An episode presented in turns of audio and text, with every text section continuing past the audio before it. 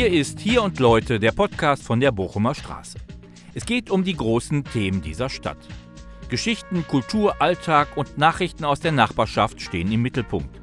Stadterneuerung, Mobilität, Zuwanderung, neue Projekte und alte Probleme werden betrachtet. Wir stellen Menschen, Vereine, Künstler, Kreative, Initiativen, Projekte und Unternehmen vor. Aktuelle Termine und die Nachbetrachtung von Veranstaltungen gehören ebenfalls zum Programm. Der Podcast wird in der Trinkhalle am Flöz aufgenommen und Zuhörer sind willkommen. Der soziale Aufstieg durch Bildung ist ein wichtiges Thema und das nicht nur in Gelsenkirchen. Am Anfang der Bochumer Straße liegt das Zentrum für Talentförderung. Im ehemaligen Verwaltungsgebäude der Thyssen-Gießerei kümmern sich die Mitarbeiter um die Förderung der Talente von Jugendlichen in Nordrhein-Westfalen, unabhängig vom Elternhaus. Wie das geht und was das bringt, darüber sprechen wir mit dem Leiter Markus Kottmann und mit Angelika Dorava vom Talentkolleg Ruhr.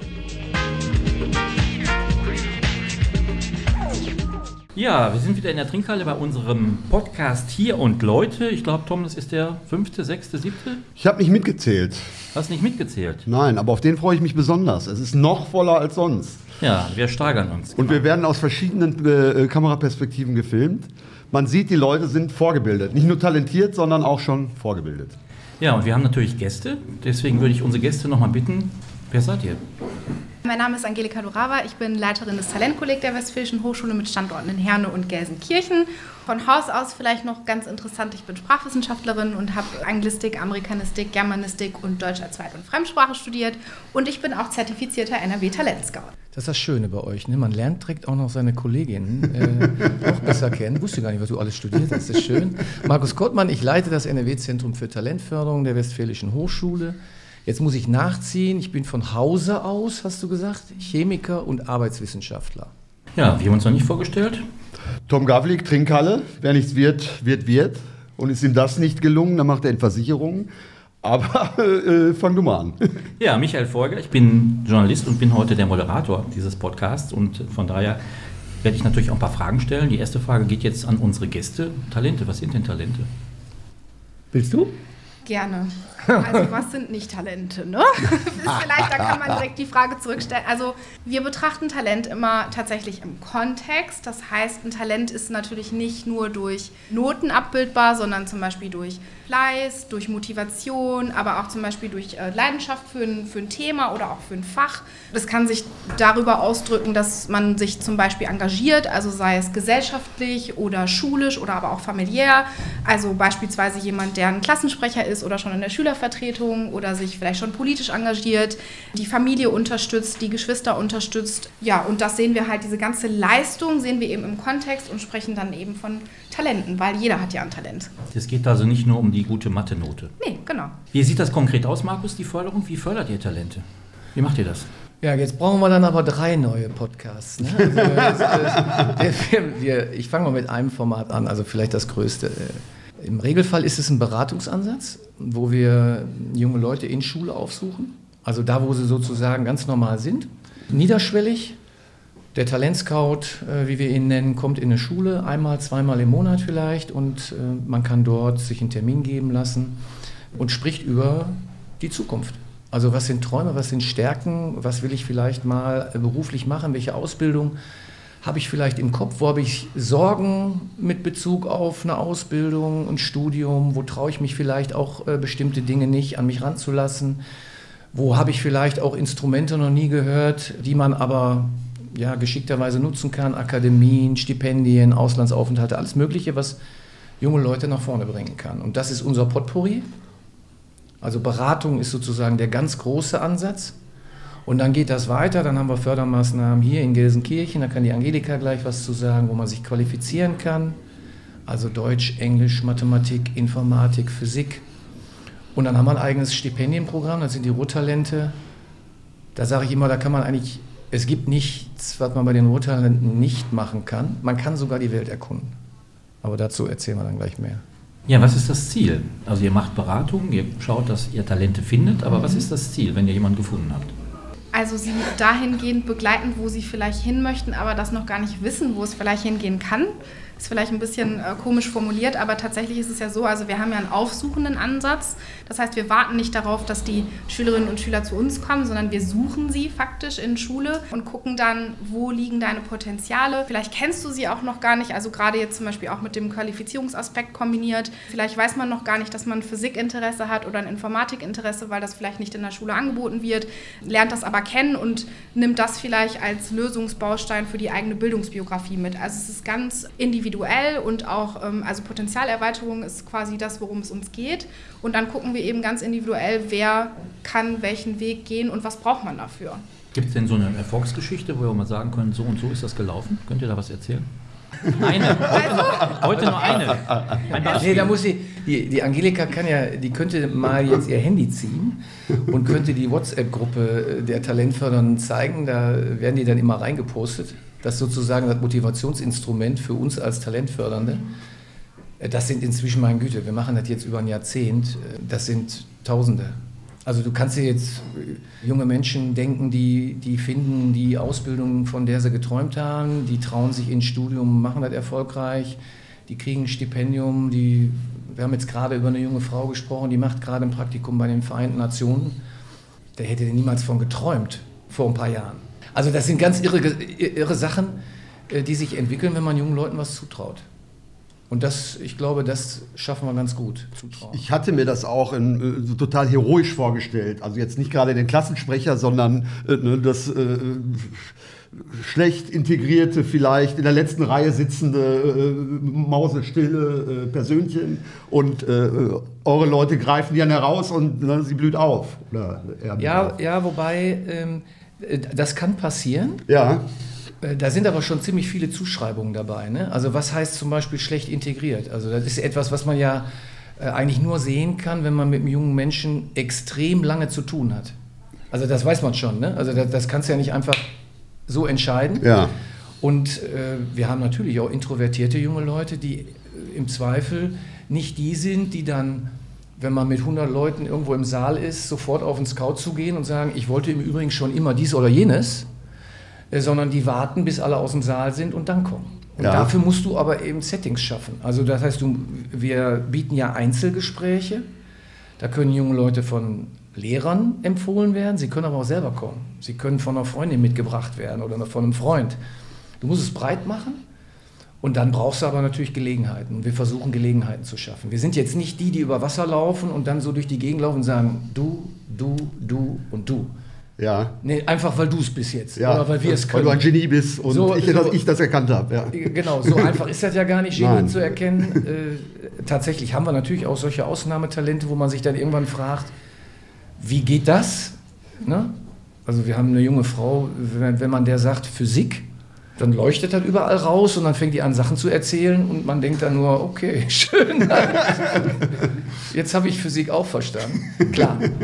Ja, Tom kennt sich auch gut in Physik aus, glaube ich. Ne, äh, ich bin dreimal durchs Physikum gefallen. Ah, ja. Immerhin. Jetzt könnte man ja sagen, gut, ihr macht jetzt eine Förderung von Talenten. Böswillig, ja, korrigiert ihr vielleicht das schlechte Schulsystem oder wie kann ich das verstehen? Das ist böswillig, ja. Aber ihr habt, du hast bestimmt eine Antwort. Ja. Also korrekt, äh, Korrektiv für ein Schulsystem ist eigentlich daneben äh, gegriffen, muss ich sagen. Ne? Äh, das, was wir machen, hat mit Schule eigentlich ähm, oder mit der, mit, den, mit der Situation in Schule, die du ansprichst, ne? relativ wenig zu tun. Wir gucken natürlich schon, dass wir zuerst in solche Schulen gehen, wo wir eben Lehrermangel haben, wo wir einen hohen Anteil von jungen Leuten aus Familien haben, wo das Geld eben nicht so locker sitzt, wo wir viele junge Leute haben, wo die Eltern vielleicht nicht beraten können, was ist die, die richtige Berufsausbildung, äh, das richtige Studium, das ist schon richtig. Aber wir haben auch Schulen, da gibt es alle besetzten Lehrerstellen, da gibt es auch Sozialarbeitende, da ist auch das Gebäude ganz und da wird individuelle Förderung für Jugendliche eben trotzdem nicht gemacht, weil Lehrkräfte das eben auch nicht können. Und sie müssen es auch nicht können, es ist nicht ihr Job. Die Talentscouts, also diejenigen, die das dann auch durchführen konkret, die können was Besonderes. Was, was können die denn, was Lehrer nicht können? Ja, jetzt müssen wir einen Talentscout fragen. Ja, also es ist tatsächlich, äh, vielleicht noch mal kurz vorab, also wir sind, äh, wir arbeiten ja mit Lehrerinnen und Lehrern zusammen und sind natürlich darauf angewiesen, dass sie auch den Blick auf ihre Talente haben und uns die dann natürlich auch ähm, schicken. Also wir sehen sie schon auf jeden Fall auf als unsere Zulieferer. Ähm, wir sind regelmäßig in Schulen, haben Sprechstunden vor Ort, wo wir dann eben auch den Schülerinnen und Schülern niederschwellig einfach das Angebot geben, dass sie erstmal mit uns sprechen können, dass sie sehen können, ach, da sitzt jemand, der mich vielleicht nicht bewertet. Also wir haben ja, wir sind ja faktisch nicht im Bewertungssystem, wir vergeben keine Noten. Es ist ein, ein sicherer Raum, über, wo man über Träume, Wünsche sprechen kann. Wir sagen auch manchmal einfach ganz kitschig, okay, was, wenn du dir jetzt alles aussuchen könntest und was wären deine Träume, was würdest du machen? Und dann kommt eben sowas wie, oh, ich muss jetzt ein Schulpraktikum machen und eigentlich wäre mein Traum, oh, ich will es bei Ode machen und jetzt nicht irgendwie ne, beim Autohändler um die Ecke, weil das das nächste ist, was ich machen kann. Und so gucken wir dann, ja, wie wir die nächsten Schritte gehen können und arbeiten dann natürlich aber auch eng mit den Lehrkräften zusammen. Wie viele Schulen betreut ihr in Nordrhein-Westfalen? 400. Boah. Also angefangen haben wir mit drei Schulen, zwei davon in Gelsenkirchen, klar, vor zehn, elf Jahren. Und dann hat sich das halt entwickelt. Ne? Und inzwischen, wir betreuen die ja nicht alle, das machen ja auch Partner die dann in Bielefeld sitzen oder in Köln oder in Aachen, überall, wo es eigentlich nötig ist. Und in diesem Jahr wird es nochmal weiter ausgebaut. Also wir werden wahrscheinlich Ende des Jahres irgendwo so bei 550 äh, Schulen landen mit knapp 100 Talentscouts. Also ist schon eine schöne Geschichte, muss man sagen. Jetzt gibt es in Nordrhein-Westfalen natürlich sehr viel mehr Schulen. Also ihr habt jetzt gesagt, wie viel ihr betreut, aber auf der anderen Seite gibt es natürlich sehr viele mehr Schulen, die ihr nicht betreut. Müsste das für alle Schulen ein Angebot sein? Ja, das ist jetzt bei jeder Bildungsinnovation so. Ne? Also wenn wir bei 550 sind, muss man sagen, es gibt jetzt bei uns eine Zielgruppe, die in der Studienberufsorientierung vielleicht nicht die Unterstützung von zu Hause aus haben, äh, wie man sich das wünschen würde. Ne? Weil wir haben eine, eine, eigentlich eine Luxussituation in Deutschland. Es gab noch nie so viele alternative Ausbildungswege wie heute. Ne? Wenn man ein Beispiel nennt, vor 30 Jahren zu meiner Zeit, da gab es irgendwie eine Handvoll Studiengänge, die waren eigentlich an jeder äh, Hochschule gleich. Heute gibt es in Nordrhein-Westfalen über 3000 verschiedene Bachelorstudiengänge. Nur Bachelorstudiengänge. Also es ist eine wahnsinnige Vielfalt. Private Hochschulen, private Universitäten. Der vielleicht noch etwas älter. Äh, mein Vater war Kruppianer, der Opa war Kruppianer so, und da brauche ich gar nicht nachdenken. Da, ne? Das kommt ja noch dazu, dass, ja. diese, dass diese Karrierewege, die sich so reproduzieren, eigentlich so heute immer weniger werden und die Jugendlichen sozusagen aus den Alternativen schöpfen können. Das ist für die eine Gruppe sozusagen ein Paradies die es kann und gelernt hat. Und für die andere Gruppe ist das eher eine Situation, ich sehe den Wald vor lauter Bäumen nicht. Ja. Von daher müssen wir mit Talentscouts auch nicht zwingend an jede Schule gehen. Also ich sage jetzt mal, es gibt sicherlich auch am Goethe-Gymnasium in Essen-Bredeney den einen oder anderen, der so ein Angebot gebrauchen könnte. Dafür muss ein Talentscout aber nicht an die Schule kommen. Da können die Jugendlichen ja auch zu uns kommen und da kann man das sozusagen dann auch jenseits einer Schulkooperation machen. Ich würde mal sagen, mit 550 Schulen haben wir, hätten wir fast alle, die so in die Kategorie fallen. Es gibt eine hohe Konzentration von Jugendlichen aus eher einkommensschwächeren Familien ohne akademische Tradition. Das ist dann schon eine ziemlich gute Abdeckung. Welche Schulformen werden von euch betreut? Alle? Ja, alle, die es gibt, aber wir haben Schwerpunkte. Gesamtschulen, Berufskollegs. Aber weiterführende Schulen, nicht, das geht ja. nicht in der Grundschule schon nee, nee. los. Gut. So, eine kleine Quizfrage an dieser Stelle. Kennt ihr Felix Lobrecht? Kennt ja. ja. Er ist, glaube ich, ein Kabarettist oder so. Ne? Genau. Ich schaue mal ins Rund. Was ist bei den Zuschauern, Zuhörern? Den kennt ihr auch, oder? Felix Lobrecht? Ja. Genau, der ist äh, Kabarettist, Comedian. Wahrscheinlich war er auch schon mal in unserer Kirche hier auf der Bochumer Straße oder kommt demnächst. Und der hat auch gerade einen, einen Film, oder da war er zumindest der Autor mit, ähm, Sonne und Beton, der hat eine Schulkarriere, die war etwas äh, divers, würde ich mal sagen, in Berlin. Und da gibt es ja dieses schöne Zitat, das ist ganz aktuell. Ich weiß nicht, ob man das sehen kann. Ich lese es auch gleich nochmal vor. Das wäre gut, ich habe die Brille nicht auf. also, Felix Lobrecht. Es gibt keinen Grund dafür, warum es Gymnasien gibt. Gymnasien dienen einzig und allein der Abgrenzung nach unten. Ist das so? ja, also ich meine, das ist jetzt eine ideologische Diskussion. Ne? Man kann das so sehen. Es gibt eine Diskussion, dass wir in Deutschland zu früh trennen. Also wir, wir trennen ja im Prinzip Kinder nach einer Grundschule auf in unterschiedliche Systeme. Also wenn man so betrachtet, könnte man das so sehen. Auf der anderen Seite, wir haben viele junge Leute, die, die wechseln zwischen Schulformen. Also die machen zum Beispiel einen Realschulabschluss, gehen danach eben auf einen Berufskolleg oder eine Gesamtschule oder auch ein Gymnasium und machen Abitur. Wir haben junge Leute bei uns, die äh, machen erst eine Ausbildung, machen dann nochmal einen Schulabschluss und gehen danach studieren. Also wir haben ja eine relativ hohe Möglichkeit auch zwischen den einzelnen Systemen zu wechseln. Ich muss es aber wissen und ich muss es mir leisten können. Und das ist eigentlich der, glaube ich, wichtigere Punkt. Also die Diskussion um Gymnasium ist politisch, glaube ich, so schwierig, da gewinnt niemand etwas mit. Also zumindest parteipolitisch macht das keiner. Aber man würde einen ähnlichen Effekt wahrscheinlich hinkriegen, wenn man es schafft, die Übergänge zwischen den Systemen dann wirklich gerecht auszugestalten. Und das tun wir nicht. Das muss man kritisieren. Ja, es wird ja von vielen dann auch die Gesamtschule ins Spiel gebracht als Lösung des Problems, aber das ist es auch nicht unbedingt. Also man, wir haben hier eine Gesamtschule an der Bochumer Straße, da können wir vielleicht gleich nochmal was zu sagen. Aber ihr seht das bei den Gesamtschulen auch nicht so eindeutig, ne, dass ihr sagt, das ist auf jeden Fall die Lösung äh, der Probleme. Wir sind ja so ein bisschen Anwalt für Talente. Ne? Also wir haben ja jetzt eine andere Rolle. Wir sind keine Lehrerlobbyisten, wir sind keine Politiker, sondern wir sind eigentlich immer nur dafür da, die Interessen junger Leute zu vertreten. So, und es ist Fakt, wenn ich mir eben anschaue, wo existiert ein Lehrermangel, wo habe ich Schwierigkeiten, auch eine ordentliche Gebäudeausstattung als Jugendlicher in meiner Schullaufbahn kennenzulernen, dann sind das viel, viel häufiger Gesamtschulen als Gymnasien. So, und wenn man das eben aus der Perspektive von jungen Leuten sieht, dann muss man sagen, habe ich an einem Gymnasium im Regelfall wesentlich bessere Bedingungen für eine erfolgreiche Bildungskarriere als an einer Gesamtschule. Umgekehrt gibt es natürlich wundervolle Gesamtschulen. Also wir kooperieren, ja, haben wir ja gesagt, wir kooperieren vor allem mit Gesamtschulen, weil man da den Ansatz hat, eben auch in einem späteren Alter noch für sich zu entdecken, das Abitur ist vielleicht eine Option. Und das ist eigentlich richtig, also weil viele junge Leute, die entwickeln sich auch zu späteren, sage ich jetzt. Das ist jetzt nicht so, dass mit zehn entschieden ist, ob ich irgendwann mal ein Abitur machen sollte oder kann oder will, und dafür ist natürlich eine Gesamtschule eigentlich ein, eigentlich ein vernünftiger Ansatz. Sie ist nur nicht gut ausgestattet. Gibt es denn auch so Fälle, dass ein, ich sag mal, deplatzierter Junge auf dem Goethe-Gymnasium in der besseren, dass dem empfohlen wird, eurerseits, macht doch vielleicht besser eine Sanitärausbildung als das, was dein Papa immer wollte, nämlich Medizin zu studieren? Macht ihr solche Beratungen auch? Na so, klar, ein Downgrading, also, was es ja nicht ist, also aber. Das ist, genau, es ist ja gar kein Downgrading. Wir gucken einfach tatsächlich, wo, wo, liegen deine Interessen und was möchtest du machen wie sieht das aus. Also wir versuchen zum Beispiel auch, wenn ich jetzt mal kurz den Dreh zu unseren Ferienakademien machen kann, wir versuchen Berufswelten erlebbar zu machen. Das heißt, wir fahren in Unternehmen und gucken uns an, okay, was macht eigentlich ein ITler, was macht ein Elektrotechniker, dass man sich das angucken kann, weil gerade bei der Fülle der, der Möglichkeiten, die man heutzutage hat, wollen wir halt, dass sie das kennenlernen. Wir fahren zu einer Hochschule, gehen in den Hörsaal, tauschen uns aus mit Vorbildern, also dass sie wirklich und da, also wir sind ja offen für alle Talente. Das heißt, auch die, die natürlich vom Goethe-Gymnasium kommen, sind herzlich willkommen.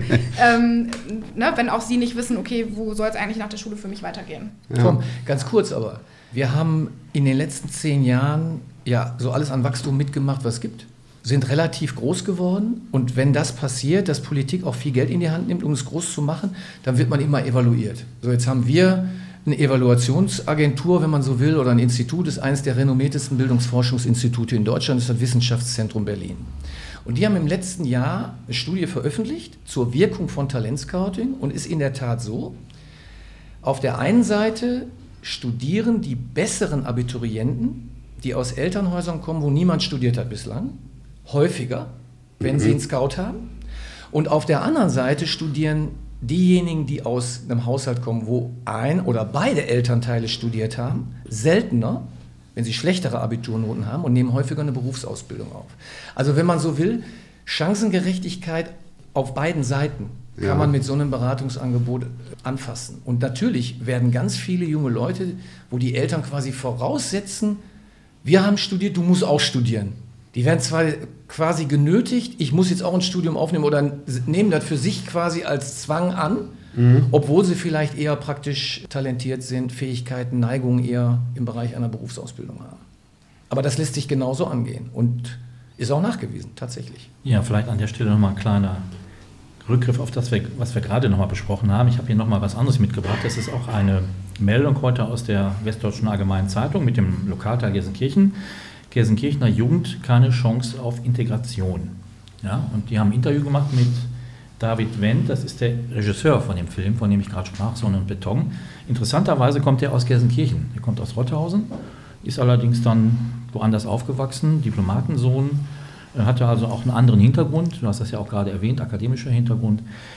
Wie ist das denn, Gelsenkirchen, in Gelsenkirchen? Die Gesamtschule Ückendorf, wie gesagt, die liegt ja weiter unten.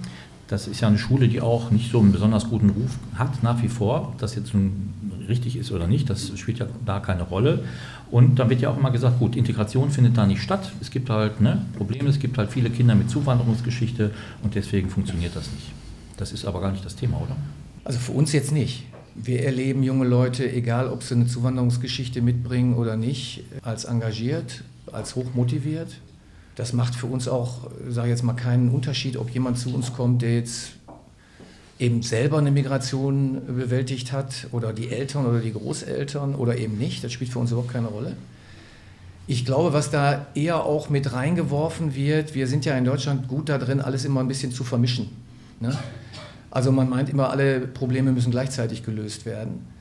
Und Integration in einem Ansatz, wo fast nur noch Jugendliche aus einer Schicht zusammenkommen, ist natürlich eine, die man jetzt nicht so wirklich als die betrachten kann, wie wir sie uns wünschen würden. Also wir würden uns ja eigentlich wünschen, wenn sich an Schule auch ein Ort erleben lässt, wo Kinder aus völlig unterschiedlichen sozialen Schichten, Jugendliche zusammenkommen, sich kennenlernen, voneinander und miteinander partizipieren. Und das ist eine Beobachtung, die ist richtig. Wir, wir haben in den letzten Jahren eine Tendenz zur völligen Entmischung und äh, die Gesamtschule Ückendorf gehört sicherlich zu den Schulen, ist aber lange nicht die einzige, sondern es gibt inzwischen immer mehr davon, wo wir entweder nur noch die Unterschicht haben oder die unteren sozialen Schichten haben oder eben nur noch die Oberschicht und, oder die obere Mittelschicht, wie jetzt zum Beispiel an einem Goethe-Gymnasium in, in Essen-Bredeney.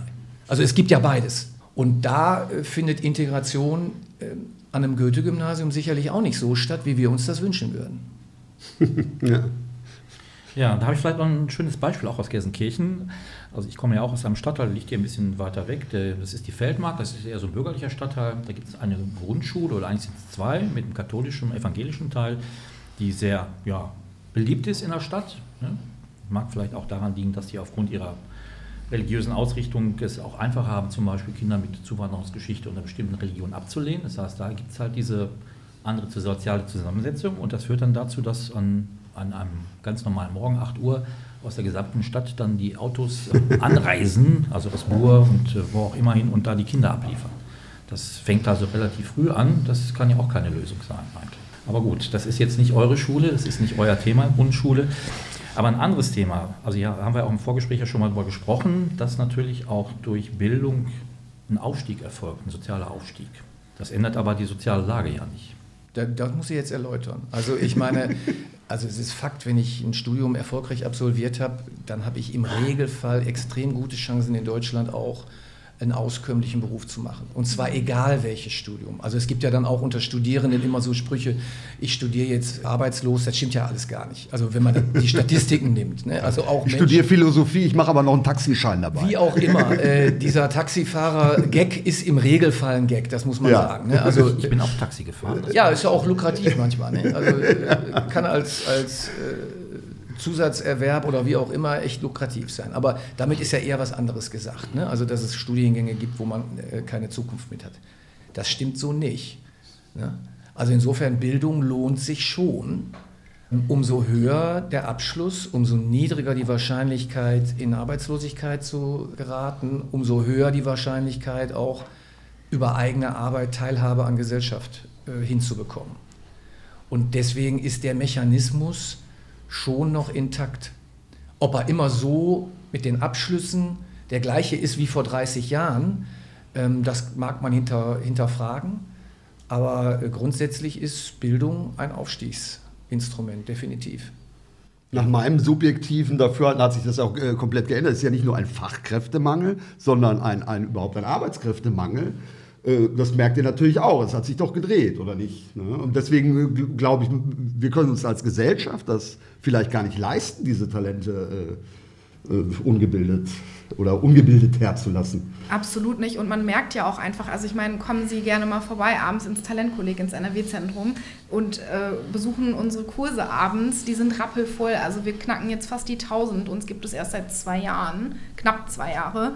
Und die Schülerinnen und Schüler sind da, sie sind motiviert, sie möchten an sich arbeiten, sie wollen die Zeit in den Ferien nutzen, weil sie die Zeit ja haben, um sich mit der Studien- und Berufsorientierung auseinanderzusetzen, sich anzuschauen, was gibt es eigentlich, was kann ich alles machen. Sie wollen das ausprobieren. Wir hatten einen Graffiti-Workshop, einen Podcast-Workshop, also wirklich, die haben ja wirklich Bock, was aus sich zu machen. Ne? Deswegen finde ich das immer so furchtbar, wenn man nur diesen defizitären Blick hat, was man alles nicht kann, sondern dass man einfach mal wertschätzend dran geht und sagt, okay, jeder Mensch, also kann was und äh, ne, jeder Schüler hat ja was, wo, wo, es sich lohnt, das zu fördern einfach. Ja, vielleicht kannst du dazu noch mal was sagen, dass die Schüler freiwillig kommen, mhm. nachdem sie lange Schule hatten, auch ja. noch anreisen und dann noch Physik machen bei euch. Das klingt ja. eigentlich unglaublich. Ja. unglaublich. Tatsächlich auch freitags so bis halb acht. Ne? Ja. Man möchte es vielleicht nicht glauben, es ist wirklich so. Also aktuell laufen auch Kurse. Wir könnten auch, nein, ich mache Spaß. Aber ähm, es, ist, es, ist, tatsächlich so, dass, ähm, also was ich ja eingangs schon so ein bisschen äh, berichtet habe, teilweise haben sie ja vielleicht gar keine Physik in der Schule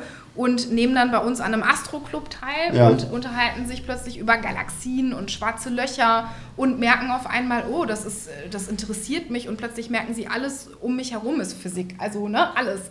Setzen sich dann damit auseinander, okay, was gibt es eigentlich für Berufsbilder einfach in dem Bereich und gucken dann, ähm, ja, ob das ein Lösungsbaustein für die eigene Bildungsbiografie einfach sein kann. Genau das gleiche ist eben äh, in der Informatik auch der Fall, dass man irgendwie sieht, oh, ich habe vielleicht Spaß daran, erste Programmiersprachen zu erlernen, ähm, vielleicht möchte ich mal ein Spiel programmieren. Also sie lernen das wirklich dann in dem Moment kennen und sie merken halt, bei uns in den Kursen sind sie nicht alleine. Das heißt, es ist, ähm, da sind Schülerinnen und Schüler aus verschiedenen Schulformen, ähm, die auch Lust haben und motiviert sind, was zu machen. Und das hat sich, das spricht sich rum. Und ähm, wie gesagt, wir knacken jetzt fast die 1000, sind sehr froh, ja, dass es uns in Gelsenkirchen jetzt auch gibt, sind total froh über die Unterstützung von der Stadt Gelsenkirchen. Ist das hier am Ort? Ist das, äh, ja, das ist ja. im NRW-Zentrum für Talentförderung. Zu dem, zu dem, tollen Haus sagen wir gleich noch was, glaube ich. Ja, ja aber ich, scha ich schaue noch mal genau in den Zuschauerraum. Äh, aber vielleicht gehen wir da trotzdem, Michael, nochmal drauf ein, äh, weil du bringst ja so einen Hinweis, es neigt ja Gesellschaft dazu, immer so zu tun, als wenn jede Generation der Jugend noch schlechter wäre als die davor. Also das ist ja Seit 2000 Jahren. Seit übrigens. 2000 Jahren. Also das ist ganz verrückt. Und wir erleben genau das Gegenteil, weil alles, was wir machen, ist freiwillig. Also du musst nicht zu einem Talentscout gehen, du kannst. Und du kannst dem dann auch sagen, ich will einmal, zweimal, dreimal, fünfmal kommen. Also du musst nicht fünfmal kommen, aber du kannst. Und ich glaube, das ist etwas, was wir viel häufiger machen müssen, dass wir der Jugend erstmal äh, zutrauen, dass sie was will und uns nicht immer nur mit denjenigen beschäftigen, die angeblich unmotiviert, angeblich, was weiß ich, unengagiert sind. Ja, junge Leute brauchen halt auch eine Perspektive, die müssen halt auch ein Umfeld haben, wo sie spüren, hier geht was. Und dann schließen sich ganz viele an. Das ist ja ein Stück weit Ernsthaftigkeit, was wir, glaube ich, aber auch hier in der Region ganz gut gebrauchen können. Ja, wenn man nochmal auf die soziale Lage, die spielt ja auch schon eine Rolle, eingeht, dann kann man ja sagen, dass in Gelsenkirchen, ich weiß glaube ich 50 Prozent, würde man sagen, sind wahrscheinlich Hartz-IV-Familien oder Familien mit einer Armutssituation. Das würde ja auch heißen, dass die natürlich schlechtere Voraussetzungen haben zu Hause. Weiß ich nicht, vielleicht kein PC, kein Tablet, was auch immer und keine anderen Möglichkeiten. Gibt es denn da auch äh, Unterstützung oder ist das auch eine Sache, die ihr so seht und wo ihr vielleicht äh, versucht, da was zu ändern? Ja, das ist ja das ist ein Riesenthema. Also es ist genauso, wie du das sagst. Ne? Gelsenkirchen ist äh, mit die ärmste Stadt in Deutschland. Die letzte Zahl, die ich jetzt kenne, ist 42 Prozent aller unter 18-Jährigen in Gelsenkirchen sind tatsächlich äh, Kinder, Jugendliche aus Hartz-IV-Haushalten oder SGB III, wie auch immer man das nennen will. Einkommensschwach sind also sicherlich mehr als die Hälfte. Und äh, ja, Angelika hat gerade beschrieben, also wir machen ja etwas beispielsweise mit den Grundlagenkursen. Wir können keine Nachhilfe machen, das ist auch rechtlich gar nicht möglich. Ne? Aber daran hapert es auch eigentlich nicht so. Das, was wirklich wichtig ist, sind Grundlagen beim Übergang in eine Berufsausbildung oder ins Studium. Also eigentlich Stoff, den man auch in der 8., 9. Klasse macht, der ist erfolgsrelevant für den Start in eine Berufsausbildung. Und das bei uns kostenfrei, weil die Jugendlichen aus Familien kommen, äh, wo Nachhilfe eben gar nicht möglich ist. So, also das ist ein ganz zentraler Punkt. Wir haben aus dem Grund ein Schülerstipendienprogramm gegründet, weil wir haben eben Fälle, die Angelika hat ja angesprochen, wir sind jetzt mit dem Talentkolleg seit zwei Jahren auch in Gelsenkirchen. In Herne haben wir das erste aufgebaut. Und da hatten wir immer wieder junge Leute, die wollten aus Gelsenkirchen nach Herne fahren und haben aber nicht das Geld, also wollen sich engagieren, haben ein Angebot, haben aber das nicht, nicht das Geld für die Zugfahrt. Das ist eigentlich skandalös, muss man wirklich sagen. Also das, äh, da, da, muss man auch gar kein Verständnis für haben. Haben wir auch nicht. Aber deswegen haben wir ein Schülerstipendienprogramm gegründet, wo man so etwas einfach übernehmen kann. Da können wir Schokotickets mitbezahlen, da können wir Sprachreisen mitbezahlen, da können wir im Zweifel auch denen, die das unbedingt wollen, einen Auslandsaufenthalt in Amerika mitbezahlen. Das ist ja schon eine aufwendige Geschichte. Absolut. Ja. Können wir nicht für jeden machen, würden wir gerne. Will auch nicht jeder Jugendliche, muss man auch sagen. Ne? Man muss das halt immer in den Kontext setzen. Ne? Wenn äh, ein junger Mensch ein Jahr in Amerika gewesen ist, dann ist das danach eine völlig andere Biografie. Wir haben ja natürlich auch ein paar Gymnasien in der Stadt, das Gauss-Gymnasium zum Beispiel, wo dann die ganzen Kinder aus den ja, Familien mit Rechtsanwälten, Ärzten, Ärztinnen auch hingehen. Das ist kein Problem, so eine Reise oder so ein, ein Jahr Außen, Auslandsaufenthalt zu finanzieren. Wie ist das denn dann bei euch, wenn ihr jemanden habt, der es machen möchte? Wie werden die ausgewählt? Müssen die irgendwas Besonderes wollen, können oder wie funktioniert das? Für die Auslandsreise? Ja. Muss die Angelika sagen. Also tatsächlich müssen sie motiviert sein und sie müssen, also natürlich gucken wir, haben sie die ähm, Hard Facts, ne? also sind die gegeben wie Voraussetzungen, die man erfüllen muss. Aber ansonsten, nein, also ich sage tatsächlich, ist auch ein gutes Thema, weil ich bin tatsächlich immer die, die alle ins Ausland schicken möchte. Haben wir jetzt gar nicht vorgesprochen, aber ähm, ist tatsächlich so. Ähm, und deswegen sage ich immer, der beste Zeitpunkt ins Ausland zu gehen ist jetzt also ähm, kann das tatsächlich jeder machen, egal in welcher Stufe, in welcher Phase der Bildungsbiografie man sich gerade befindet. Es gibt für alles ein Stipendium, man kann sich für alles bewerben. Wir unterstützen bei allem, sei es irgendwie beim Verfassen der englischen Bewerbungsunterlagen, wir trainieren das Vorstellungsgespräch, wir gucken nach Stipendien. Also ähm, da äh, ja, begleiten wir ganz lang und äh, eng und deswegen kann das klappen. Was bringt das aus deiner Sicht? Also tatsächlich neben den Sprachkenntnissen, die dann erweitert werden, ist ja logisch, aber auch beispielsweise, wenn man jetzt natürlich auf das Curriculum der USA schaut, ähm, also das ist ja einfach ein ganz äh, breiteres Spektrum an Kursen, die man da wählen kann. Es ist viel interdisziplinärer. Ähm, die kommen wieder, sind selbstbewusster, ähm, haben vielleicht auch nochmal auch andere Dinge mitgenommen, wo sie dann wussten, okay, ich komme wieder und eigentlich wollte ich das und das vielleicht studieren, aber ist es jetzt doch nicht geworden. Also einfach ne, Horizonterweiterung, ja, Persönlichkeitsentwicklung, alles. Also ja, und du änderst, du änderst den Lebenslauf. Bewirb dich mit einem Auslandsaufenthalt auf irgendein Stipendium oder so und du bist auf einem ganz anderen Level, als wenn du das nicht tust. Und das ist das große Problem. Die, die normalerweise ins Ausland gehen, kommen alle aus reichen Familien. Und das hat aber mit Talent nichts zu tun. Also ist, das ist sozusagen der Wettbewerb, der danach stattfindet, der ist eigentlich nicht mehr gerecht. Und insofern ist das es ist urgerecht, dass jeder, der es möchte, und es sind ja eine Menge Voraussetzungen. Ne? Also es ist auch so, die Schule muss zustimmen. Also ich kann jetzt auch nicht, wenn ich versetzungsgefährdet bin, dann stimmt die Schule nicht zu, egal ob ich jetzt aus einem armen oder aus einem reichen Elternhaus komme. Du musst schon gewisse Voraussetzungen erfüllen und ist auch anstrengend für die Kids. Die, die springen da ins kalte Wasser. Du musst also wirklich auch viel Mut mitbringen, musst da auch äh, dich freischwimmen. Also insofern eine Menge äh, von den jungen Leuten zu leisten. Es ist nur gerecht, dass das alle könnten. Da sind wir aber weit von entfernt. Ja, da fällt mir auch noch ein krasses Gegenbeispiel eigentlich ein. Also du hast das vorhin erwähnt mit, den, mit der Anreise aus Herne und wo das nicht funktioniert. Es gibt ja hier auch ähm, an der Gesamtschule Ückendorf zum Beispiel die Situation, dass viele von den Schülern auch aus dem Stadtteil gar nicht rauskommen. Ja. Das heißt, die haben auch kein Schokoticket, weil die wohnen direkt an der Bochumer Straße ja. und dann waren die noch nie in Burg zum Beispiel. Ja, es ist skandalös. Also da haben wir drüber gesprochen. Äh, das, ist, das ist nicht zu verstehen. Das ist, das ist äh, politisch äh, ist das aus meiner Sicht überhaupt nicht zu rechtfertigen. Es ist tatsächlich so, wenn man weiter als fünf Kilometer von der weiterführenden Schule entfernt wohnt, dann kriegt man ein Schokoticket bezahlt von der Gesellschaft. Das sind im Regelfall, im Regelfall, ne, es gibt Ausnahmen, im Regelfall eher die höheren sozialen Schichten, die kriegen also umsonst das Schokoticket. Und diejenigen, die weniger als fünf Kilometer von einer weiterführenden Schule entfernt sind, bekommen keines und haben dementsprechend auch eine viel geringere Mobilität, die wir aber heute brauchen. Ja, ja. Also Gesellschaft braucht Mobilität. Ne? Also wir sagen immer, im Münsterland gibt es so viele äh, freie Ausbildungsstellen. Wir sagen den Betrieben immer, ihr müsst dafür sorgen, dass die Jugendlichen eine Mobilität entwickeln in der Schulzeit, damit die wissen, dass sie nach Dülmen kommen können. Weil das ist ansonsten so, du sagst ja, ist eine Ausbildungsstelle in Dülmen, das ist, kannst du auch Singapur sagen. ist wirklich so. Ja? Weil, weil äh, man ist ja noch nicht mal nach Burg gekommen. Also da müsste man Politik wirklich sagen, wir haben als Gesellschaft ein Interesse daran, dass Jugendliche mobil sind und Mobilität wird erlernt. Auch Auslandsmobilität wird erlernt. Ja, und wenn ich das äh, nicht kann, weil ich noch nicht mal ein Bahnticket habe, ja, dann ist das ein Mangel. Wir landen so oft wieder bei diesen Verkehrsverbünden und dem nicht funktionierenden Nahverkehr. Eigentlich fast bei jedem Podcast. Ne?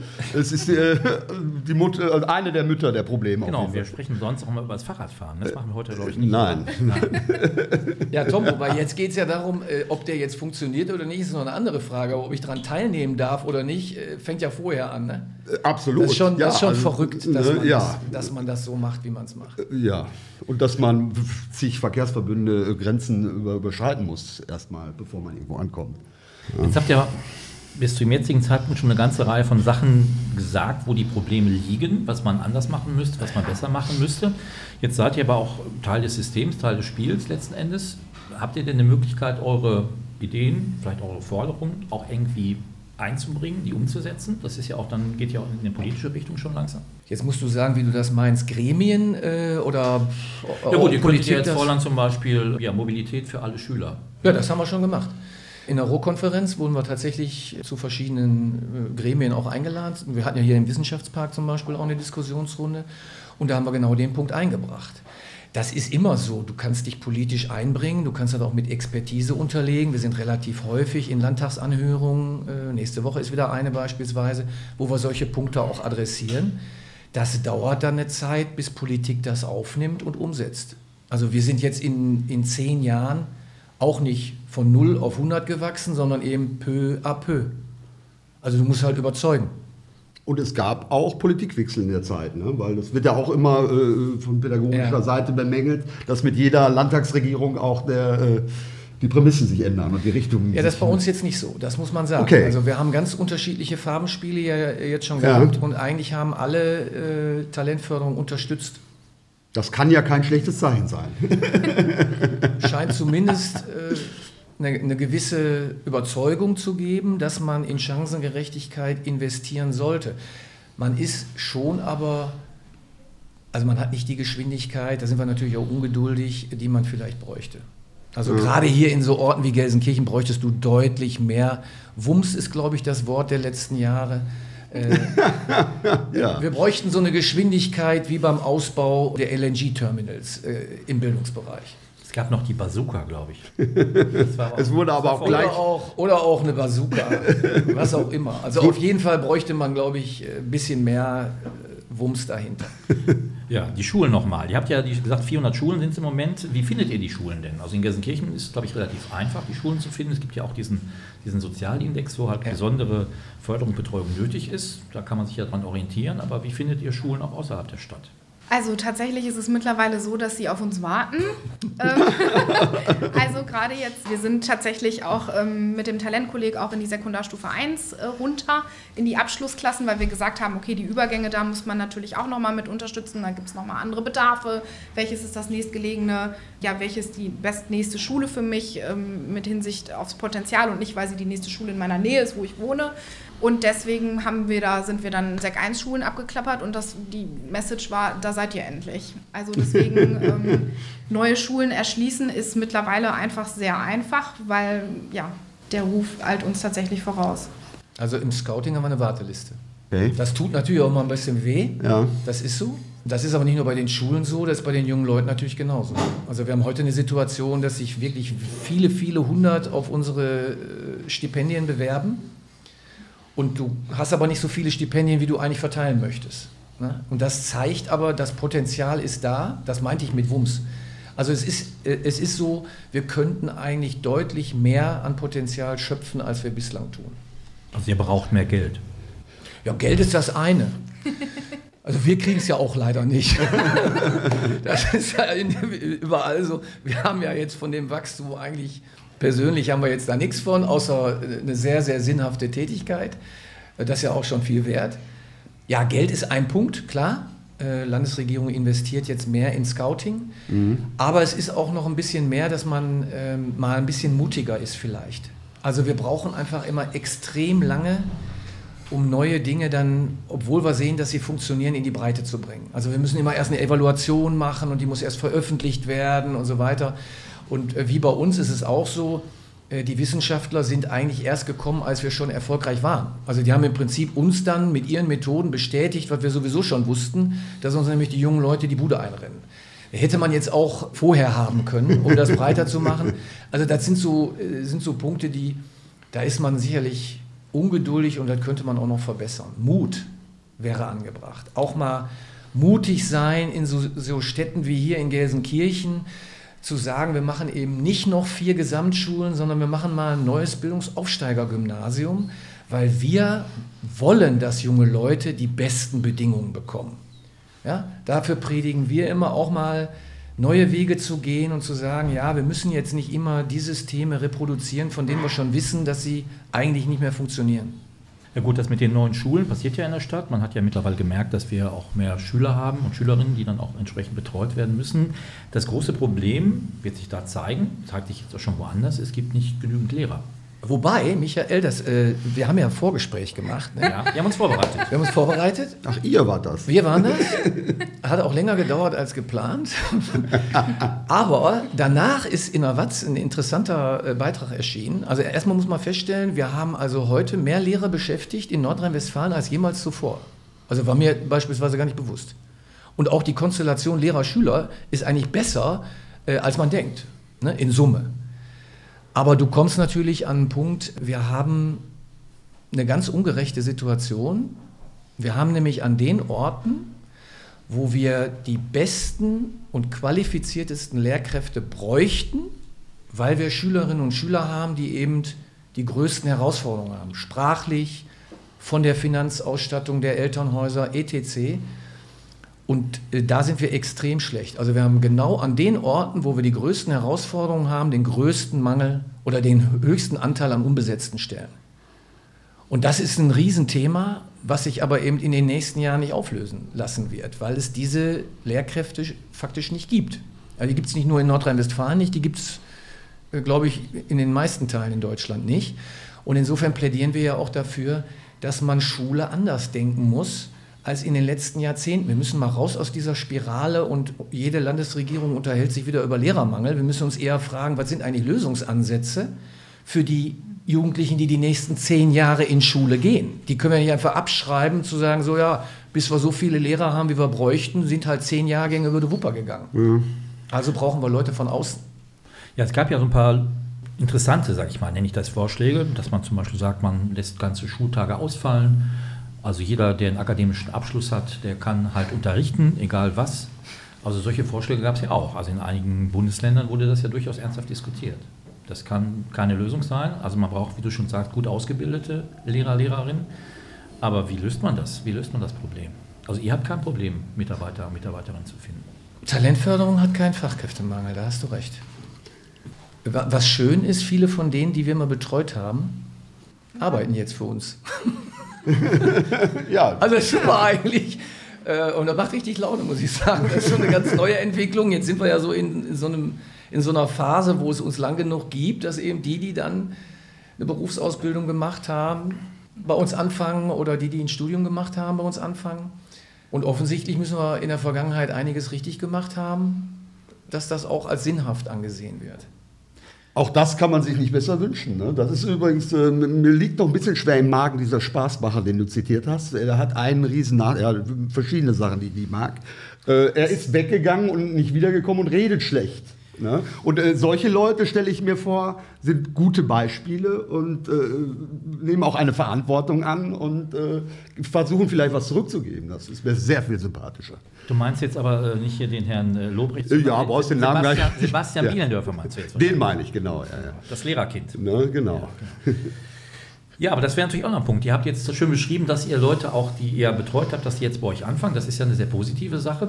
Aber ansonsten muss man natürlich auch sagen, wenn man in einer Stadt wie Gelsenkirchen jetzt sehr viele Talente dazu bringt, dass die einen guten Abschluss machen, dass die studieren, eine gute Ausbildung machen, dann wird es ja wahrscheinlich danach so sein, dass die weg sind aus der Stadt. Oder nicht? Also ich sehe das echt immer ein bisschen kritisch, diese Frage tatsächlich, weil ja, ich immer denke, ja. also naja, jeder soll ja das machen, was er möchte und wo auch sein Potenzial liegt. Und wenn es dann eben ist, wenn es eben das ist, eben nicht in Gelsenkirchen zu arbeiten oder hier zu studieren oder hier zu arbeiten, dann ist das eben so. Ne? Also dann ähm, engagiert man sich vielleicht anders. Also gerade jetzt zum Beispiel auch, ähm, wir haben so viele Talente im Netzwerk, die sich bei uns ausbilden lassen zu Talentpaten die sagen, ich möchte was zurückgeben und ich möchte Schüler mitnehmen jetzt zum Campus und den ganzen Tag mit denen verbringen und was zurückgeben. Also ja. das ist, ich finde, da sollte man gar nicht so eng denken. Also warum sollen die denn halt auch nur in Gelsenkirchen bleiben? Richtig, im Gegenteil. Man ja. kann ja auch gar nicht darauf verzichten, auf die äh, Erfahrungen, die so einer macht und die, die, die Sicht von außen. Äh, wenn ich jetzt schon schlecht über diesen Spaßmacher geredet habe, einer der größten Rapper Deutschlands, äh, Weekend, ist nach Stuttgart jetzt gegangen und, und äh, redet da sehr gut über seine Gelsenheimat. Und äh, Ines Matschi fällt mir noch ein, die Dramaturgin ist und an, an den Theatern in ganz Deutschland unterwegs ist. Die kommt immer wieder gerne her und äh, ist, ist sich nicht zu blöd, äh, einfach gutes Beispiel zu sein. Ne? Eben weil sie weg ist, was, was sie macht, kann man gar nicht. könnte sie gar nicht machen, wenn sie hier geblieben wäre.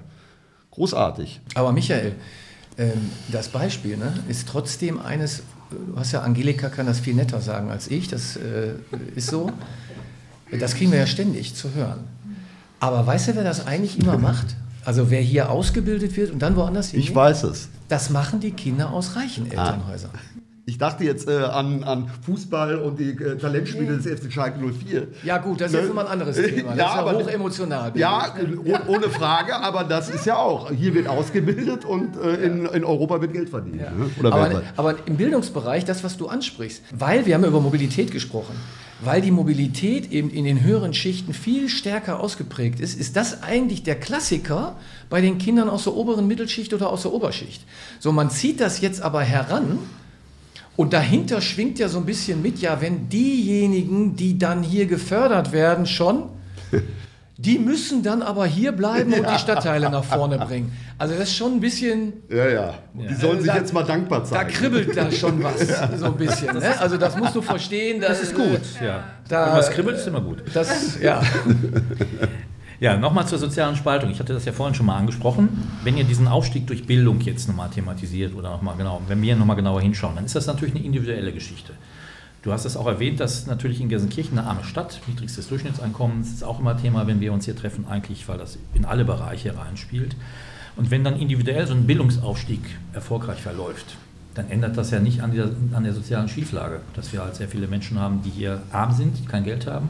Also nicht nur hier, es ist ja auch gesellschaftlich in Deutschland ein Problem, sondern das ist eher eine individuelle Lösung. Und das ist ja nicht unbedingt eine Lösung für die Gesellschaft, oder doch? Ja, viele Individuen machen Gesellschaft, sage ich dazu. Hätte von mir sein können, die Antwort. Wolltest du was dazu sagen, nein, oder? Nein, nein. ja, das wäre eigentlich schon fast ein schönes Schlusswort, aber wir haben noch ein paar Minuten, glaube ich.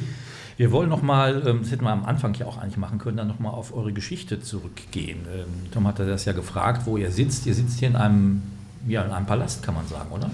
Ja, also das muss man so sagen. Das ist, die Beschreibung trifft auch aus unserer Sicht äh, zu, ein wunderschönes Gebäude. Wir kamen, die Geschichte ist, ich, die du, glaube ich, äh, ansprichst, äh, wir kamen aus dem Keller der Westfälischen Hochschule. Das ist, äh, glaube ich, aber nachvollziehbar. Äh, immer wenn irgendwas neu ist, muss man dahin, wo frei ist. So, ja. Und frei ist halt da, wo andere nicht hinwollen. Da war in dem Fall der Keller, aber es war dann zu klein. Und die Geschichte, die zu Gelsenkirchen dann gehört, ist, dass ein solches Gebäude leer war, nicht verkauft werden konnte und auch nicht vermietet werden konnte. Und wir sozusagen einfach eine glückliche, das war ein glücklicher Zeitpunkt, dass bekannt wurde, dass wir hier ein Zentrum gründen wollen und wir wollten halt unbedingt was Zentrales haben. Man hatte uns in der Stadt auch andere Dinge angeboten, die aber faktisch nicht erreichbar waren und wir haben gesagt, wir wollen aber hier sitzen, wo junge Leute, aber auch Talentscouts jetzt, die hier kommen aus Aachen, die kommen aus Bielefeld, hierhin nach Gelsenkirchen, lassen sich hier ausbilden, wo die dann eben auch zentral ausgebildet werden können. Und äh, dass es dann so ein wunderschönes Gebäude ist, ist jetzt eine glückliche Fügung. Wir machen daraus, glaube ich, was. Da kann Angelika was zu sagen. Wir sagen, das, und das meinen wir auch so, das kommt, glaube ich, auch dann rüber. Das ist nicht unser Haus. Wir sind da nur Gast. Es äh, ist ein Haus für Talente und Talentförderende. Jetzt darfst du. Genau. Was war das für eine Überleitung? Also, also es ist wunderschön, kommt es euch angucken. genau, es ist, das ehemalige Gerichtsgebäude. Ähm, vielleicht, ja, ich weiß nicht, ich habe die Überleitung nicht verstanden. Markus, ja. Vielleicht möchtest du noch. es ist schön für Talente. Es, ist, ja, es hat einen hohen Symbolwert, äh, jungen ja. Leuten eben auch zu zeigen, das ist euer Haus. Und äh, das meinen wir eben so. Da kommt man rein und das erwartet man nicht für eine Bildungseinrichtung, ganz klar. Das ist Marmor, das sind goldene Handläufe, das ist ein, ein Leuchter, ein Oktogon-Leuchter unter der Decke. Also ist wirklich alles richtig schön. Und, äh also ich finde, du beschreibst das sehr schön hier, auch wenn man das jetzt nur im Radio hätte, kann man sich das sehr bildhaft vorstellen, sehr plastisch. Ja, es ist ein Vergnügen, da zu arbeiten. Das, glaube ich, darf man so sagen. Ja, und ja, man ja. muss das auch bekannt machen. Es gibt ja auch Journalisten, die das gerne alles mal viel kritischer sehen, als es ist vielleicht. Ich glaube, im Stadtteil selber ist es leider auch äh, nicht bekannt genug, ne, was es hier für einen besonderen Ort gibt. Nicht nur architektonisch, auch was ihr da macht. Und es ist ja geradezu symbolhaft für den Strukturwandel. Ne? Das ist ja, man ist ja da mittendrin im Pudding, wo, die, wo, wo äh, Stahl malocht wurde. Ne? Und, äh, also jetzt nicht in dem Gebäude, da war die äh, Hauptverwaltung, glaube ich, von. Mhm Thyssen-Stahlwerk. Äh, ja, und das ist ja ne, symbolhaft, da geht es ja schon kaum. Ein Symbol, genau. Ja. Ja, du hast das schon angesprochen, Tom, dass man das nicht so kennt vielleicht. Wir haben ja in dem Stadtteil, der ist ja auch gerade im Umbruch, es wird ja auch in den nächsten Jahren einiges passieren und wir hoffen auch in eine positive Richtung, wenn ich das heute mal an dieser Stelle sagen darf. Und es gibt aber natürlich am Beginn der Straße auch so Sachen, die, ja, die wirken so ein bisschen wie ein Raumschiff. Also ne, Wissenschaftspark, Justizzentrum, vielleicht euer Haus die nicht unbedingt so eine Anbindung an den Stadtteil haben, oder? Also wir merken jetzt nicht, dass die jungen Leute äh, aus Ückendorf nicht gerne zu uns kommen. Also es wäre schon sowas wie ein Symbol, ne? so die glorreiche Geschichte, als sie noch Arbeit war in der Stadt, was wir ja nicht mehr so haben im Moment. Und, äh ja, aber ich auch mal, was meinst du jetzt mit Anbindung? Das Haus, äh, Haus steht ja mitten quasi ne? in, dem, in, dem, in dem Park, wo du auch Enten füttern kannst. Und äh, ja. gegenüber das neue Gerichtsgebäude. Und, und dann gehst du hier in Richtung Trinkhalle, kommst an der Heiligkreuzkirche vorbei und da hört ja gar nicht auf. Gehst auf der Halde hoch schön. Ne? Du denkst ja fast, du bist im Paradies hier. Ja, du bist positiv gestimmt heute, das merke ich schon. Ja.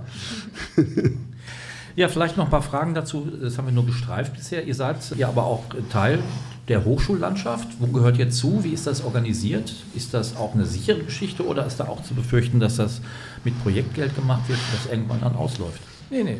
Also das war lange so. Ja, das muss man ja sagen. Äh, wir sind hier nach Gelsenkirchen gekommen, da war das ein Projekt. Wir gucken uns das mal an, was die da gemacht haben in Gelsenkirchen, versuchen das groß zu machen und das macht man eben normalerweise befristet, das war bei uns genauso. Ist die Idee hier entstanden eigentlich? Weil du sagst, ihr seid ja. nach Gelsenkirchen ja. gekommen. Okay. Ja, ja, ja. Wir haben das hier in Gelsenkirchen entwickelt. Okay. Also alles das, was jetzt groß geworden ist, kommt aus Gelsenkirchen, aus der Hochschule. Ja. Also die Hochschule hat auch einen Standort in Recklinghausen und hat auch einen Standort in Bocholt. Aber wir saßen immer in Gelsenkirchen und alle Dinge, die jetzt im Zentrum auch platziert sind und groß geworden sind, auch landesweit, sind in Gelsenkirchen entstanden. Ja, und auch hier pilotiert worden, wenn man so will. Aber alles befristet, ja. Das ist eine ganz große Besonderheit. Da sind wir auch tatsächlich stolz drauf. Alle Formate, die wir entwickelt haben, sind jetzt dauerhaft. Also das NRW-Zentrum ist dauerhaft. Mhm. Die Rohtalente sind dauerhaft. Das Talentkolleg in Herne ist dauerhaft. Das in Gelsenkirchen ist ja jetzt ausgeweitet worden, ist noch pilotiert. Da sind wir aber, also bis 2025, da sind wir äh, eigentlich sogar sehr optimistisch. Es macht keinen Sinn, dass man eine Einheit in Herne dauerhaft einrichtet, weil man überzeugt von dem Ansatz ist, das dann auch zu ja. anderen Städten holt und danach sagt, wir machen doch nicht damit weiter, obwohl es äh, auseinanderplatzt. Also das, das wird auch noch gelingen. Ja, ja ich habe hier noch ähm, eine Sache auf meiner Liste stehen, da würde ich auch gerne nochmal nachfragen. Ihr habt ja die Betreuung erwähnt, die Beratung. Ähm, wann hört das denn auf? Macht ihr dann weiter, wenn ein Abschluss erreicht ist und wenn weitere Ausbildung ansteht?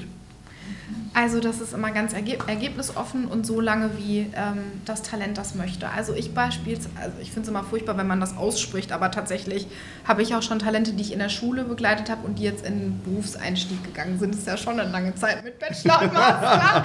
aber ähm, ist tatsächlich so. Also bis sie im Beruf sind und danach halt auch noch, ne? Ähm, weil ja dann auch noch andere Themen anstehen können. Deswegen so lange, wie man das möchte. Ja. Tja, Michael, und dann werden immer mehr Talente Talentfördernde und dann hört das gar nicht auf. Das ändert sich nur. Mhm. Den Stein ins Rollen bringen. Das ist eine total schöne Entwicklung. Also das ja. muss man echt sagen.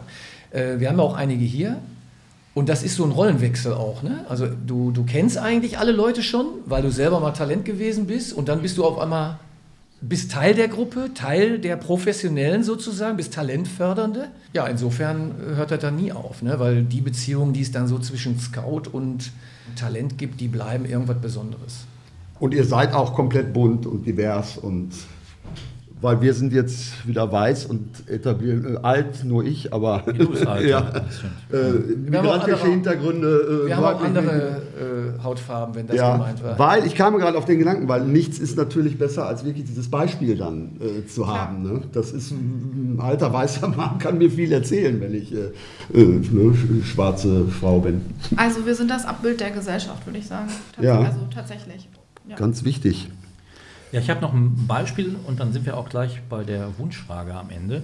Und zwar geht es halt darum, ich habe auch ähm, ein paar Kolleginnen, ja, ich habe auch schon Sorge. Kolleginnen, die, mit, die auch hier aus der Region kommen, aus Dortmund, äh, aus Gelsenkirchen, die eine Ausbildung gemacht haben, die Journalistinnen geworden sind, aus einer Hartz-IV-Familie stammen alle, alle beide, die jetzt bei der Zeit arbeiten als Redakteurin, da sehr erfolgreich sind und die, nachdem sie halt äh, ihren Abschluss gemacht haben, was nicht so einfach war, ich glaube, die hatten keine Talentscouts, die sie da geführt haben, hatten sie doch stark mit Diskriminierung zu kämpfen. Wenn klar war, sie kommen aus einer Hartz-IV-Familie oder sie kommen aus bestimmten Städten, Stadtteilen. Und sie haben natürlich auch bestimmte soziale Verhaltensweisen, die sich von anderen Kindern unterscheiden, anderen Jugendlichen unterscheiden. Und das fällt dann natürlich in bestimmten Situationen auf. Also in der Redaktion zum Beispiel, ne, wenn halt bestimmte Kenntnisse nicht da sind oder bestimmte Dinge halt fehlen. Jetzt bin ich gespannt, was die Frage ist. Die Frage ist, ist das, seht ihr das auch so, ist das ein Problem oder ist das, äh, ist das kein Problem? Weil es wird ja auch jetzt im Moment auch ganz äh, stark darüber diskutiert, Diskriminierung, Klassismus ist so ein Stichwort, ja. dass man halt äh, Leute diskriminiert, weil sie aus bestimmten sozialen Schichten kommen.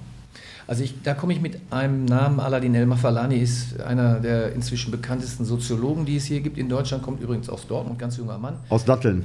Er sagt immer Dortmund, aber okay. Oh ja, dann müssen wir äh, drüber sprechen. Er wohnt da jetzt. Vielleicht meint er, wo er wohnt und du meinst, wo er Ja. herkommt. Ähm, aber der, äh, der ähm, ordnet das ja auch mal positiver ein und sagt also, ähm, wir haben eine Gesellschaft, wo jetzt äh, ganz viele Bildungsaufstiege ja auch schon gelungen sind und wo es auch ein Fundament dafür gibt, äh, in Streit zu gehen. Und er beschreibt das ja so und sagt, also diese Art von Streit ist eigentlich eine ganz positive Entwicklung, weil es nämlich bedeutet, dass Menschen Teilhabe einfordern.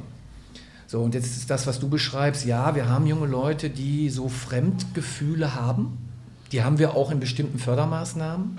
Also es gibt natürlich Situationen, wo du dich, sag jetzt mal, bei einem Stipendienprogramm bewirbst und du merkst, um dich herum haben alle Anzüge an, die teurer sind äh, als das Jahreseinkommen deiner Familie oder tragen Uhren oder kommen mit Autos. Das gibt es alles. Wir versuchen unsere jungen Leute darauf vorzubereiten, dass das ein Wettbewerb ist.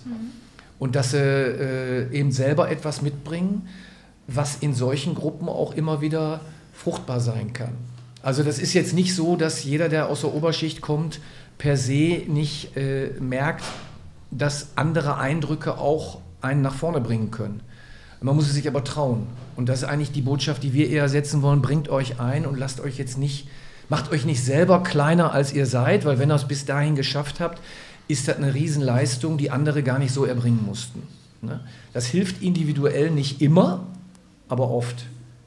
Aber das ist natürlich anstrengend. Tom sagte ermüdend. Das Ja. ist natürlich anstrengend. Ich würde es jetzt auch mal mit, vielleicht mit einer Fußballweisheit an dieser Stelle versuchen. Haben wir noch nicht probiert, Tom, oder? Wäre ich aber jederzeit für zu haben. Also nach dem Spiel ist vor dem Spiel. Also immer dranbleiben. Wäre die Weisheit. Ja. Gut. Ich habe ja noch angekündigt, wir haben noch eine, eine Wunschliste am Ende. Das heißt, jeder von euch kann jetzt nochmal in sich gehen und überlegen, was für einen Wunsch hat er denn für die Talente, Talentscouts, äh, für die Bochumer Straße, für das Quartier? Was für einen Wunsch habt ihr? Ich habe auch einen, sage ich dann aber erst gleich. Ja, ich nehme dir den vorweg. Darf ihr ich die zuerst, gleichen dann bin ich nämlich durch. Ich möchte gerne wiederkommen, das hat Spaß gemacht. Das machen Äh, wir. Jetzt sind wir aber gebauchpinselt.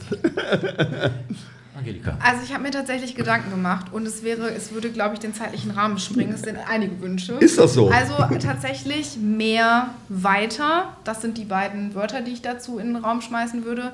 Ähm, wir brauchen mehr Talentförderung, müssen weiter entlang der Bildungsbiografie, also runter. Ähm, weil es da noch so viel einfach zu tun gibt. Und das würde ich mir wünschen. Ja, ÖPNV sage ich ja immer, aber äh, äh, ich wünsche mir, dass wir uns gleich an der Theke treffen und äh, einen auf meinen Deckel trinken. Ich gebe einen aus. Gut, das machen wir auch. Ja, mein Wunsch, ähm, ich weiß nicht, vielleicht ist er auch schon erfüllt, keine Ahnung. Es gibt ja im Stadtteil ein bisschen Aktivität in den letzten Jahren. Es passiert einiges, hatte ich erzählt. Es gibt unter anderem eine Stadtteilführung. Ich weiß nicht, ob ihr davon schon gehört habt. Wir haben die genossen, als wir hier äh, sozusagen eingezogen sind. Ja, jetzt war ich ja in eurem schönen Haus auch, habe mir das angeguckt. Tolle Büros, tolles Gebäude. Wäre es denn möglich, auch eine Führung äh, durch euer Haus zu machen für die interessierten Bürger, Bürgerinnen, die hier unterwegs sind? Das können wir nur dann machen, wenn keine Talente da sind. Die Anfragen haben wir schon gehabt. Okay, ja. Können wir da eine Lösung vielleicht mal überlegen? Das könnte man überlegen. Bestimmt. Gut. Ja, dann machen wir das. Dann haben wir ja ein paar Wünsche, die wir erfüllen können. Nicht alle. Im ÖPNV, Tom, das wird, glaube ich, nichts, aber okay. Wir sind ja Fahrradfahrer. Wir sind Fahrradfahrer, genau. Ja, dann vielen Dank an alle Beteiligten und ja, mir hat es auch Spaß gemacht. Und dann bis bald. Tschüss. Tschüss, danke. Tschüss.